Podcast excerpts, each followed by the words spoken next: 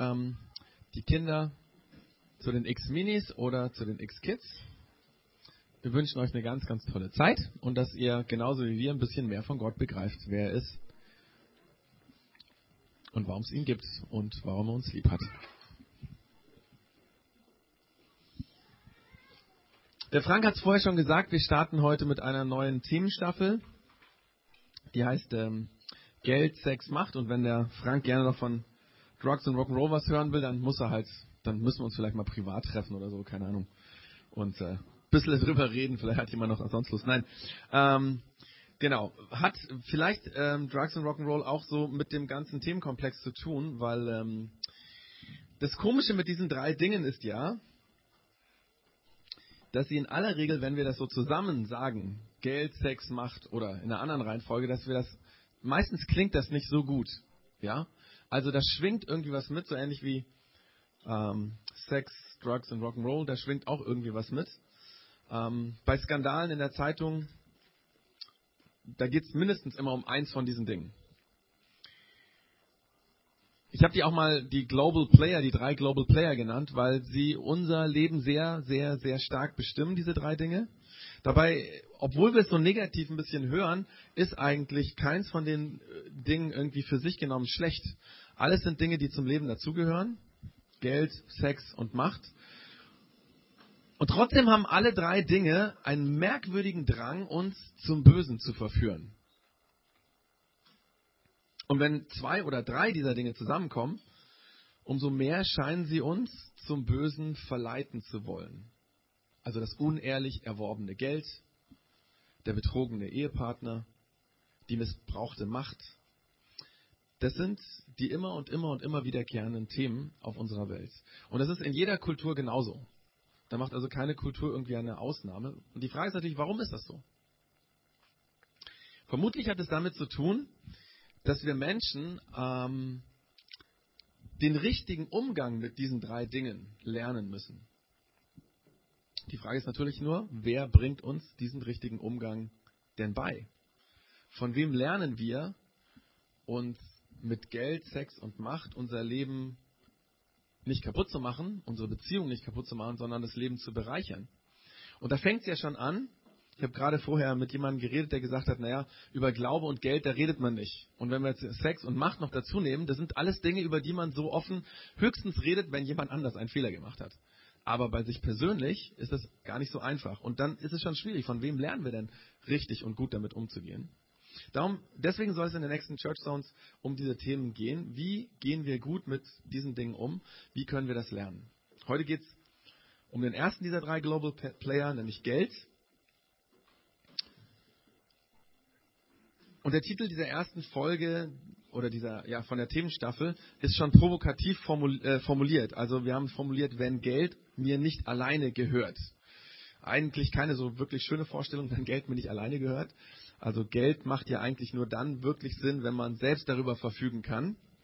Wobei äh, viele von uns das vermutlich aus der eigenen Ehe kennen. Ähm, ich weiß nicht, wer von euch einen Ehevertrag mit Gütertrennung vereinbart hat. Wir haben das nicht. Das heißt, ähm, wir haben nur beim Standesamt unsere Eheurkunde oder was unterschrieben. Demzufolge gehört alles Geld, was wir erarbeiten, gemeinsam uns gemeinsam. Das funktioniert in der Regel ganz gut, wenn man ein gutes Team ist und auch irgendwie einer Meinung ist, was man damit machen soll mit dem Geld. Ähm, das ist übrigens generell eine gute Voraussetzung, um ähm, mit Geld klarzukommen, dass man mit anderen irgendwie teilen muss, dass man ein gutes Team ist, dass man sich gut versteht, dass man klärt, wie man damit jetzt umgeht. Aber äh, dass vielleicht noch jemand anders außerhalb des Teams mit diesem Geld zu tun hat, quasi jemand, der nicht zum Team gehört, egal ob man eben jetzt Single ist, da hat man kein Team, ob man in eine Ehe oder eine Partnerschaft gehört, wenn dann noch jemand anders über das Geld verfügt. Wir kennen das auch aus bestimmten Situationen, bei anderen Besitztümern zum Beispiel das geerbte Haus, das vier Kinder zusammen erben. Ähm, Manchmal ist es sinnvoll, so ein Haus nicht zu verkaufen, sondern gemeinsam zu nutzen. Ich kenne eine Familie, die mit der Verwandtschaft zusammen ein Haus am Ammersee geerbt hat und die nutzen das als ihr Feriendomizil. Also jede dieser vier Familien und die sprechen sich einfach miteinander ab, wieder eine Sache des Teams und das funktioniert bei denen gut. Vermutlich wesentlich bessere Entscheidung, als das Ding zu verkaufen und jedem so seinen Teil zu geben. Wir kennen das auch von Dingen, die wir geliehen haben oder finanziert haben oder geleast haben. Das sind Dinge, die wir benutzen. Vielleicht vom Gefühl her gehören sie uns, aber eigentlich sind wir, wenn überhaupt, nur der Besitzer und ein Eigentümer gibt es dann auch noch. Ähm, zum Beispiel unser Haus, ja. Wir haben das vor zwei Jahren gekauft. Gekauft hört sich gut an, aber das ist auch nur gefühlt gekauft bis jetzt, weil ähm, der Vertrag besagt, wenn ich so weiterzahle, gehört es mir erst ganz mit 84 Jahren. Also so ganz spaßig oder so ganz meins ist es auch nicht, weil äh, ich habe, ich stehe zwar im Grundbuch drin, aber naja, zurzeit gehören mir vielleicht so zweieinhalbtausend Euro von dem Haus oder so, ich weiß nicht. So ganz viel ist es noch nicht. Ähm, ihr kennt ähnliche Dinge. Am besten ist es immer, wenn man Geld und Besitz hat, der einem alleine gehört. Das scheint das Unkomplizierteste. Dann können wir damit tun und machen, was wir wollen. Aber die Frage ist ja, gehört denn uns das Geld wirklich alleine? Gehört dein Besitz dir wirklich alleine? Gehört uns das selbst? Ich glaube, dass es eine grundlegende Frage ist, an der sich entscheidet, wie wir mit Geld und Besitz umgehen.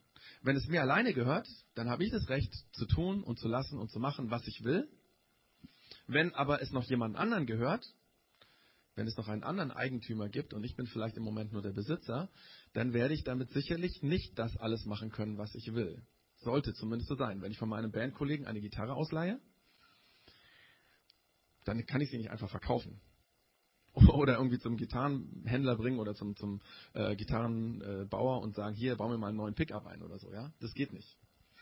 Und ähm, wenn ich ihn frage und er ist einverstanden damit, dann ist es okay. Aber ich muss das abklären. Deswegen ist die entscheidende Frage zu unserem Besitz, zu unserem Geld, gehört uns das alleine? Können wir damit tun und lassen, was wir wollen? Gerade für Menschen, die an Jesus glauben, die versuchen, dem Beispiel von Jesus zu folgen, ist das eine ganz wichtige Frage. Gehört mein Geld mir allein? Und diese Frage, die rührt an einer Grundaussage über den Glauben an Gott. Diese Frage betrifft die grundlegende Weltanschauung des christlichen und des jüdischen Glaubens, nämlich, dass Gott die Welt, auf der wir leben, gemacht hat und dass deswegen ihm diese Welt gehört. Nicht nur diese Welt, sondern das ganze Universum. Im fünften Buch Mose, einem Geschichtsbuch im Alten Testament, steht in Kapitel 10, Vers 14 folgendes. Da steht, könnt ihr das mitlesen, haltet euch vor Augen, oder haltet, genau, haltet euch vor Augen, dem Herrn, euren Gott, gehört der Himmel und alle Himmelswelten und die ganze Erde mit allem, was darauf lebt. Also, dem Herrn, euren Gott, gehört der Himmel und alle Himmelwelten und die Erde, ganze Erde mit allem, was darauf lebt. Gott gehört alles. Das ist die grundlegende Weltanschauung der Bibel. Er hat alles gemacht, das Universum, die Galaxien, jeden einzelnen Stern, jeden Planeten und alles, was es darauf gibt. So auch unsere Erde mit all den Pflanzen und Lebewesen, aller Materie, die es gibt und eben auch mit uns. Das heißt doch aber auch, wenn er uns gemacht hat, hat er auch die Kreativität und die Fähigkeit erfunden und gemacht, mit der wir diese Welt gestalten. Also bauen und schaffen und entwickeln, das tun wir ja. Alles das kommt auch von Gott und gehört auch ihm. Das ist eine ganz radikale Weltanschauung, das weiß ich, sehr radikal. Aber sie ist folgerichtig, wenn man glaubt, dass Gott uns und unsere Welt geschaffen hat. Dann ist es folgerichtig, dass es ihm eigentlich gehört, weil er hat das erfunden. Und jetzt kommt's, das Eigentliche.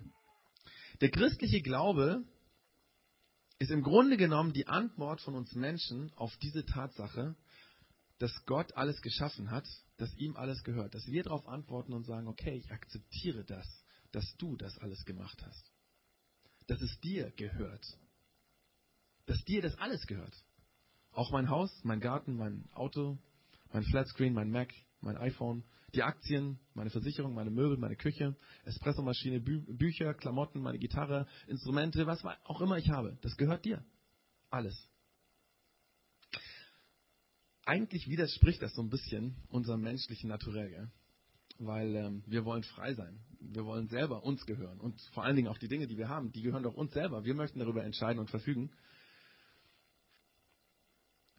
Deswegen braucht das Neue Testament interessanterweise, wenn es über diesen Zusammenhang redet, ein Bild, und zwar das Bild vom Zurückkaufen. Quasi, Gott hat alles gemacht, ihm gehört alles, auch die Menschen, aber die Menschen wollen das nicht. Sie wollen selbstbestimmt mit dem leben, was es hier gibt. Dummerweise laufen sie damit in die falsche Richtung in ihrem Leben. Selbstbestimmung führt meistens zu Egoismus und Egoismus zerstört unsere Beziehungen. Aber Gott will uns aus dieser Ich-Fixiertheit herauskaufen und deswegen kauft er uns zurück.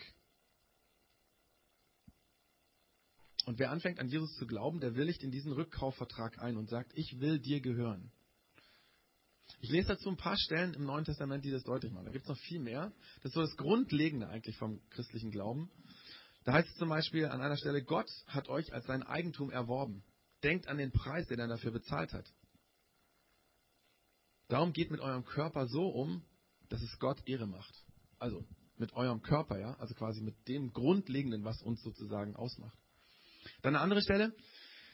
Er ist es ja, also Gott, ne, der sich selbst für uns hingegeben hat, Jesus, um uns vom eigenen Leben der Auflehnung gegen Gott, Gottes Ordnung loszukaufen und von aller Schuld zu reinigen und uns auf diese Welt zu seinem Volk zu machen, zu einem Volk, das ihm alleine gehört.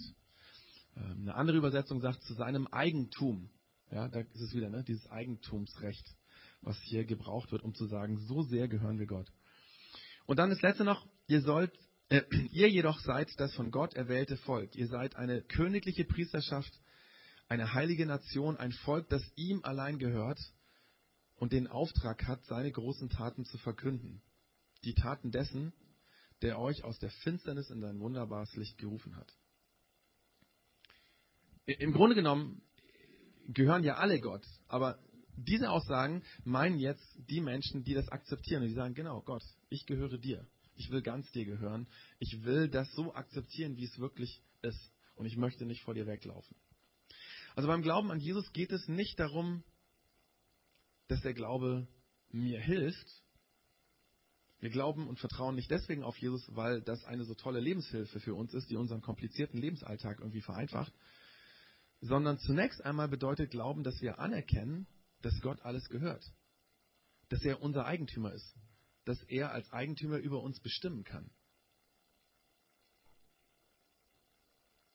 Und dass wir deswegen, wenn überhaupt, nur Besitzer von all dem sind, was wir haben, aber nicht der Eigentümer. Bitte versteht mich nicht falsch. Natürlich hilft mir Jesus im Leben, wenn ich ihm vertraue. Keine Frage. Glaube ist eine Hilfe im Alltag. In den kleinen Dingen, die oft so kompliziert sind.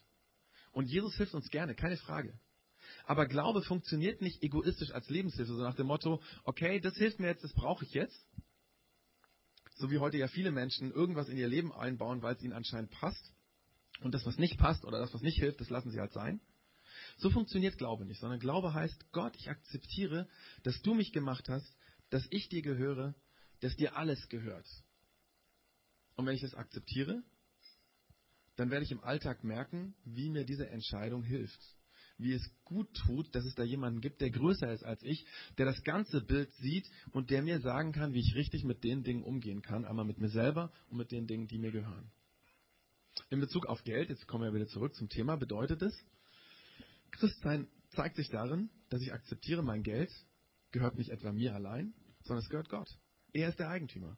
Und ich darf das Geld für eine gewisse Zeit als Besitzer verwalten. Aber eigentlich gehört es ihm. Für eine gewisse Zeit. So ganz lang ist unser Leben ja dann doch nicht. Im Grunde genommen geht es hier um eine Spannung, nämlich die Spannung zwischen liebe ich mein Geld oder liebe ich Gott. Und diese Spannung trägt an sich schon etwas Paradoxes in sich. Die meisten Menschen in unserem Land würden vermutlich sagen, das Geld, das ich rechtmäßig erarbeitet habe, das gehört mir. Aber je mehr Geld man hat, desto mehr setzt man sich plötzlich oder, oder setzt man plötzlich sein Vertrauen auf sein Geld. Geld scheint in unserem Leben eine ganz wichtige Rolle zu haben. Vor allen Dingen, je mehr man davon bekommt, scheint es einen abzusichern. Aber wenn ich mein Vertrauen aufs Geld setze, kann ich dann überhaupt noch sagen, das Geld gehört mir? Ist es dann nicht im Grunde genommen andersrum, dass ich dem Geld gehöre? Für ganz viele Menschen ist Geld wie eine Ersatzreligion geworden. Man vertraut dem Geld, wie man Gott vertrauen sollte. Man lebt nicht mehr und nutzt das Geld, sondern man wird vom Geld gelebt. Das Leben dreht sich ums Geld.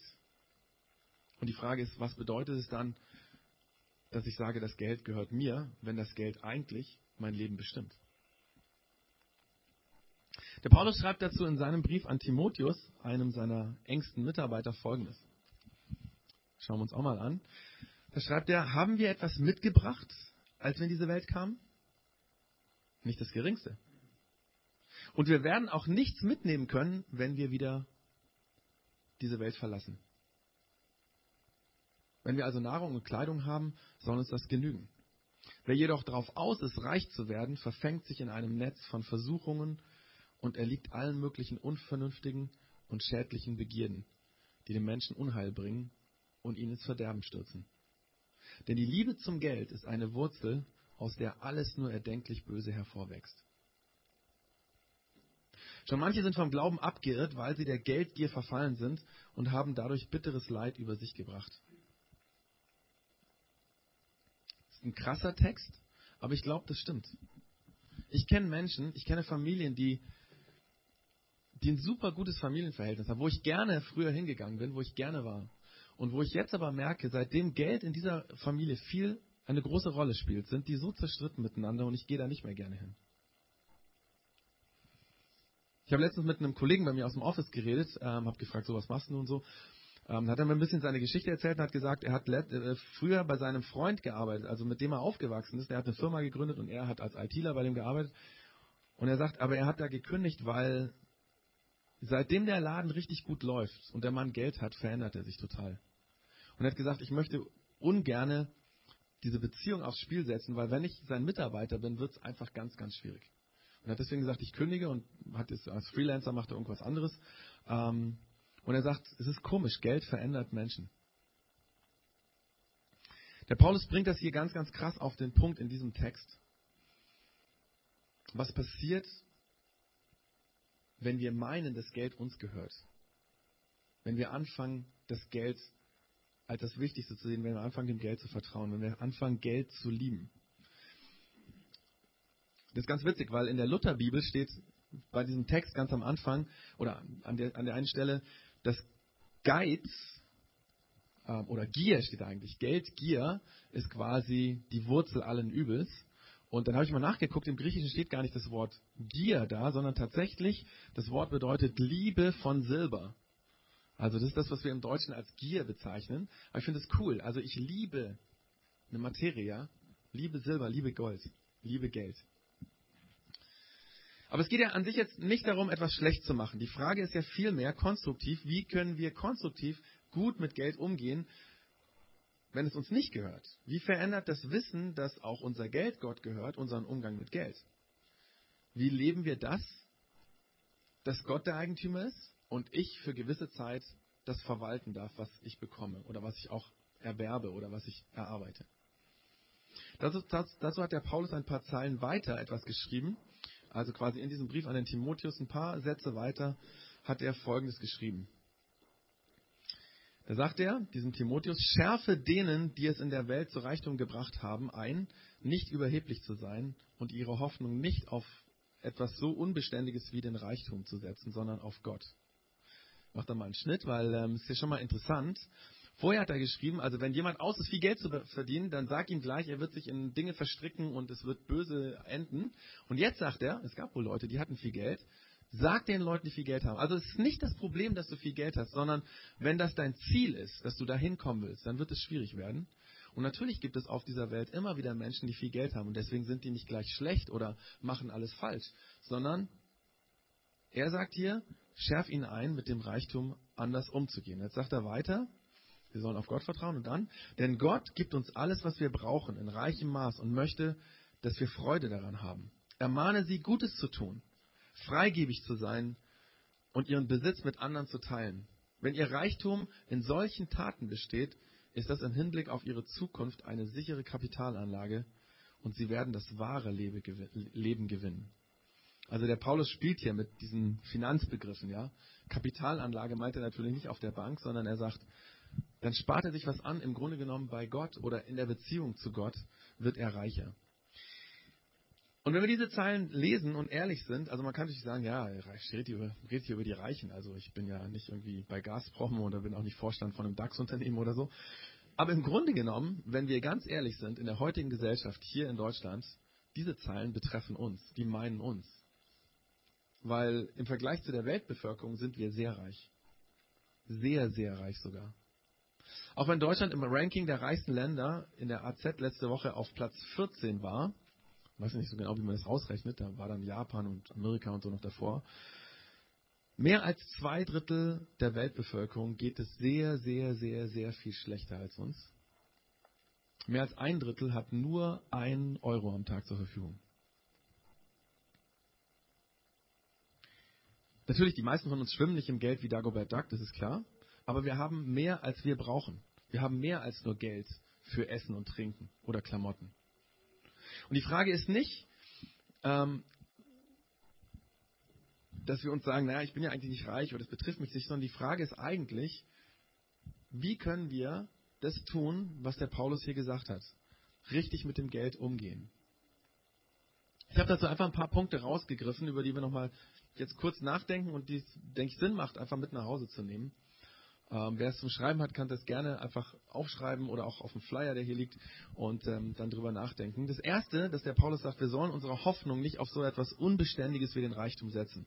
Ich meine, die Finanzkrise hat uns das alle gelehrt. Wer auf sein Geld vertraut, im Grunde genommen ist das doch nur ein moderner Tauschhandel, dessen Sicherheit unglaublich fragwürdig ist. Ich habe letztens einen Artikel gelesen, wo so ein Experte gesagt hat, im Grunde genommen hängt die Währung und die ganzen äh, Bewertungen der Firmen durch die äh, Aktiengesellschaften immer von dem Gefühl der Leute ab, die das, die jetzt die Aktionäre sind oder die äh, die Währung haben. Wenn die sich unsicher fühlen, warum auch immer, das kann auch ein Gerücht sein, dann verkaufen die das und dann bricht das ganze System zusammen. So unsicher ist es.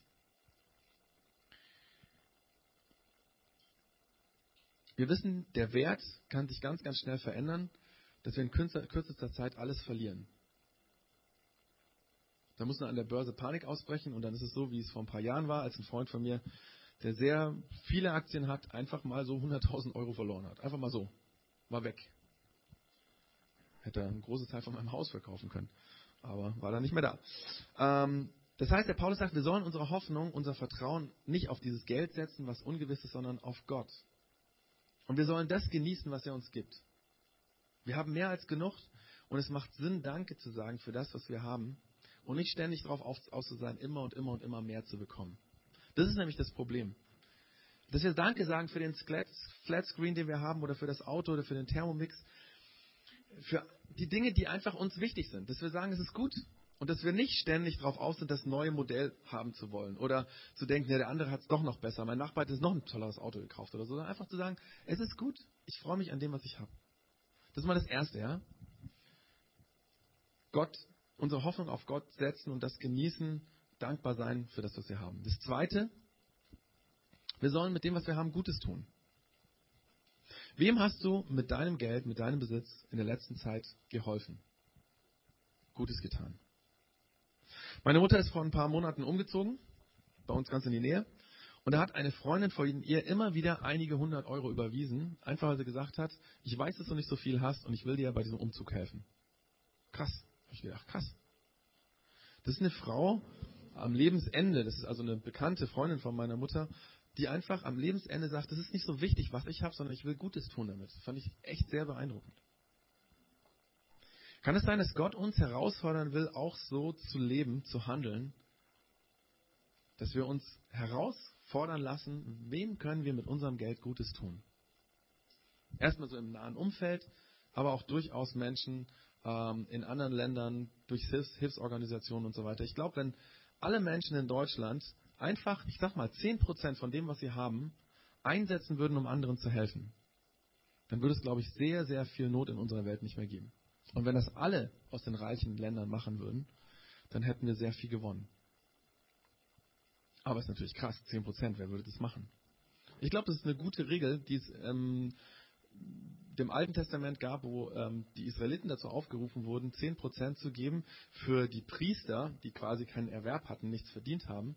Und ähm, diese Regel finde ich eigentlich eine sehr, sehr sinnvolle Regel, dass man sagt, ich möchte 10% von meinem als Dankeschön woanders investieren, wo Menschen es nötiger haben. Oder auch in das, was wir hier machen, in die Gemeinde, in die Kirche investieren.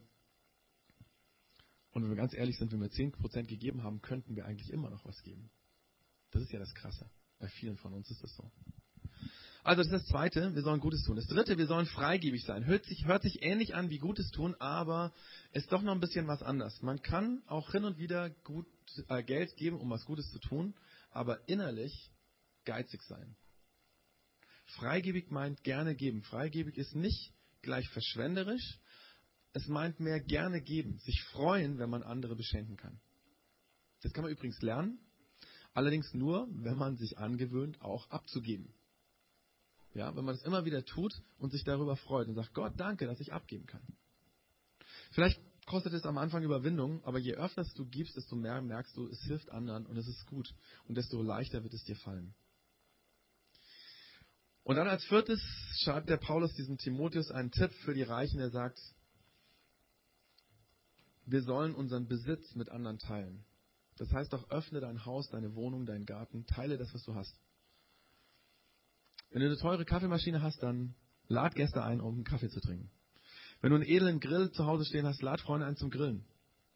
Wenn du zwei Autos hast, dann verleih dein eines Auto, wenn jemand es braucht. Wenn du gutes Werkzeug hast, dann stell es anderen zur Verfügung. Und wenn die Sache dabei kaputt geht, wird die erste Frage sein, und was mache ich, wenn die Sache dabei kaputt geht? Ich kenne das. Ich habe ähm, vor einigen Jahren meine Bohrmaschine, die ich damals, äh, die war recht teuer, äh, die habe ich verliehen ähm, an jemanden, den ich gut kenne. Und dann kam diese Bohrmaschine mit starken Gebrauchsspuren zurück und die war eigentlich noch ziemlich neu. Und das hat mir echt wehgetan. Ich habe mich brutal aufgeregt. Aber wenn ich ehrlich bin, diese Maschine gibt es heute noch und die Luft läuft heute noch und die hat heute noch die Kratzer und es hat ihr nicht geschadet und ich konnte sie oft sehr, sehr gut gebrauchen. Und den anderen Leuten damals hat es geholfen, diese Maschine zu benutzen. Warum rege ich mich dann auf? Ich habe sie doch auch nur von Gott geliehen bekommen. Und eines Tages wird sie eh kaputt gehen.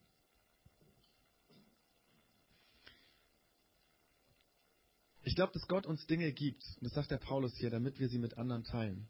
Und dass wir uns entspannen und sagen, es ist gut, dass wir andere Menschen beschenken können, dass es ihnen gut tut. Das sind so diese Punkte, die wir lernen müssen, diese vier. Ja? Auf der einen Seite die Hoffnung auf Gott zu setzen, nicht auf das Geld unser Leben nicht am Geld festzumachen. Dann, dass wir Gutes tun, dass wir freigebig sind, dass wir teilen. Und ich glaube, je mehr wir das machen, desto mehr werden, wir merken, dass es Sinn macht, dass es uns entspannt, dass es uns einen ganz anderes, anderen Blick für das gibt, was Gott uns geschenkt hat. Und deswegen so die Frage ganz am Ende von dieser Church Zone, was wirst du in der kommenden Woche ändern in deinem Umgang mit Geld? Es kann sein, dass du sagst nichts, weil das bestätigt mich voll, was du sagst, so lebe ich schon. Fände ich cool. Vielleicht sagst du aber auch, ich muss das ein Stück weit verändern. Ich hänge da zu sehr dran oder ich muss einfach lockerer werden oder ich möchte bewusst noch darüber nachdenken, wen kann ich unterstützen, wem kann ich helfen mit meinem Geld, wem kann ich Gutes tun. Ich fände es super, wenn wir diese Gedanken wirklich ganz konkret mit nach Hause nehmen. Ähm, über Geld redet man nicht, also rede mit dir selber drüber und mit Gott. Ähm, du musst es nicht mit anderen teilen, du musst es einfach nur leben. Ja? Und natürlich, klar, in der Homezone nächstes Jahr, äh, nächste Woche, für die, die in der Homezone sind, können ähm, gerne natürlich das auch nochmal thematisieren und sich fragen, ähm, stimmt, nächste Woche ist gar keine Homezone. Also stimmt, dann musst du es alleine machen. Fällt mir gerade ein. Aber ist nicht schlimm, vielleicht hast du einen Freund, mit dem du dich treffen kannst. Ähm, aber wichtig ist eigentlich, dass wir es wirklich leben, dass wir es tun. Dass wir uns herausfordern lassen, mit unserem Geld Gutes zu tun, zu teilen, und dann werden wir merken, es macht mehr Sinn als aller andere Umgang mit dem Geld, der so in unserer Welt regiert und der das Geld zu diesem Thema von diesen drei Global Player macht, was oft, sehr oft negativ rausgeht. Und weil es nicht so einfach ist mit dem Geld, weil es ist jetzt sehr einfach darüber zu reden, aber beim Leben ist das schwieriger. Deswegen bete ich jetzt auch und sage, Gott, hilf uns dabei, dass uns das gelingt. Danke Gott, dass du uns hier im Westen oder im, wie auch immer in Europa in unserem Land noch viel mehr unglaublich beschenkt hast, dass wir mehr haben als genug, dass es uns trotz Finanzkrise und Wirtschaftskrise der letzten Jahre einfach gut geht. Das ist nicht selbstverständlich. Anderen Ländern in Europa, Menschen in anderen Ländern in Europa geht es sehr viel schlechter. Menschen in anderen Kontinenten geht es noch viel, viel, viel schlechter. Und ich wünsche mir und ich bitte dich, dass du uns hilfst, dass wir endlich loslassen von diesem Denken, das Geld gehört uns, sondern dass wir anfangen zu begreifen, das Geld haben wir, um zu helfen, um Gutes zu tun, um uns selber zu genießen, was wir uns leisten können, um es mit anderen dann auch zu teilen. Jesus ist leichter gesagt als getan und deswegen brauchen wir deine Hilfe. Ich bitte dich, dass du uns zu Menschen machst, wo bei Geld die Freundschaft nicht aufhört. Dass du uns zu Menschen machst, die entspannt mit ihrem Geld umgehen, die ihre Hoffnung nicht aufs Geld setzen, ihr Vertrauen nicht ins Geld setzen, sondern auf dich. Und die erleben, so lebt sich viel leichter, viel gesünder, viel entspannter. Und dass wir damit wieder Vorbilder sind für andere Menschen in unserem Umfeld, dass sie sich auch die Frage stellen, wie gehe ich mit meinem Geld um und die auch anfangen, anders zu leben. Dass sich dadurch unsere Welt positiv Stück für Stück verändert. Danke, dass du so praktische Dinge in der Bibel ansprichst und dass wir sie lernen können. Hilf uns dabei, dass wir jetzt nicht einfach nach Hause gehen und das alles vergessen, sondern es umsetzen in unserem Alltag. Amen.